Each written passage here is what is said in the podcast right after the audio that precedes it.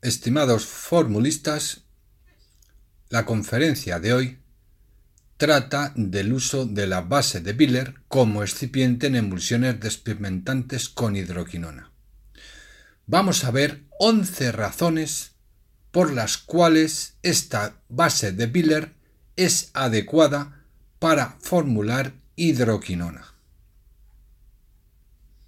A la hora de formular cremas con hidroquinona, ya sea sola o junto con otros activos despigmentantes, hay que tener muy en cuenta qué base emulsiva es la más adecuada, ya que la hidroquinona es una sustancia francamente conflictiva desde el punto de vista de su estabilidad y compatibilidad. Hay bases emulsivas que son destruidas literalmente por la hidroquinona. La hidroquinona las inestabiliza. Estas suelen ser las bases o algunas bases no iónicas, que muestran cierta incompatibilidad con concentraciones de hidroquinona superiores al 3%. La compatibilidad se salva perfectamente si se emplea la base de Biller como base emulsiva. Vamos a ver 11 razones de peso por las cuales se debe emplear la base de Biller en la formulación magistral de emulsiones con hidroquinona. Primera razón. La hidroquinona es estable en emulsiones basadas en emulgentes aniónicos. La base de Biller es una emulsión aniónica porque contiene lauril sulfato sódico como emulgente. La hidroquinona, como ya hemos dicho, rompe algunas emulsiones basadas en emulgentes no iónicos cuando se formula a altas concentraciones generalmente a concentraciones superiores al 3%. Segunda razón. La base de Biller es estable frente a hidroquinona a altas concentraciones. Según he podido investigar, hasta el 6% existe una alta estabilidad y seguramente, esto ya no lo he comprobado, pero seguramente a concentraciones más altas sea perfectamente estable. Tercera razón. La base de Biller tiene un pH directo final algo ácido, que favorece la estabilidad de la hidroquinona. No olvidemos que la hidroquinona es inestable a pHs alcalinos. Cuarta razón. La base de Biller se puede acidificar sin producirse su ruptura. ¿Para qué? Para aumentar, si cabe más, la estabilidad de la hidroquinona. Quinta razón. La base de Biller es compatible con los antioxidantes que más empleamos para que no se oxide la hidroquinona, como puede ser el ácido ascórbico, vitamina C o como puede ser el metabisulfito sódico.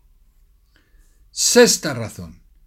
La base de Biller es compatible con otros activos que se suelen asociar en este tipo de emulsiones despigmentantes, como puede ser otros despigmentantes eh, coadyuvantes como el ácido cógico, la arbutina, antiinflamatorios de tipo corticoide, queratolíticos como ácido salicílico, ácido glicólico, ácido retinoico, etc.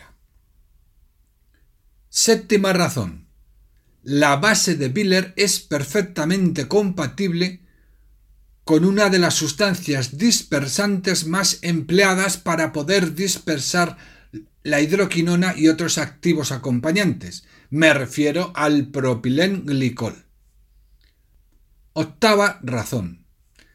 La base de Biller tiene una extensibilidad óptima para las aplicaciones puntuales que exigen estas cremas despigmentantes con hidroquinona. No obstante, si las zonas a despigmentar son muy extensas, se puede aumentar la extensibilidad de la base de Biller añadiendo, por ejemplo, de un 10 a un 20% de propilenglicol o glicerina, siendo perfectamente estable. Novena razón.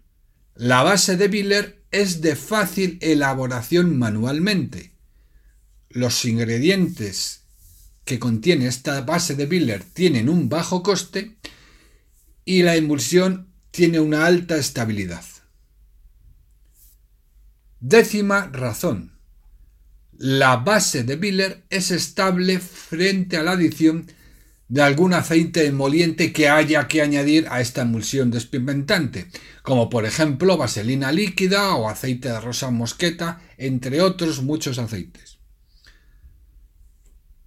La adición de estos aceites puede ser interesante para mitigar la irritación que pueden producir la hidroquinona y otros activos acompañantes como el ácido retinoico.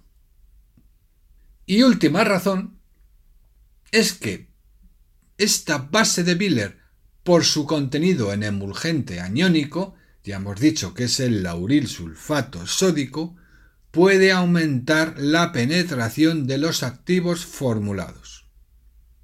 Bueno, pues ya hemos visto las 11 razones por las cuales la base de Biller es una emulsión óptima para formular hidroquinona y otros activos acompañantes en el tratamiento de las manchas melánicas. Muchas gracias por su atención y hasta la próxima conferencia.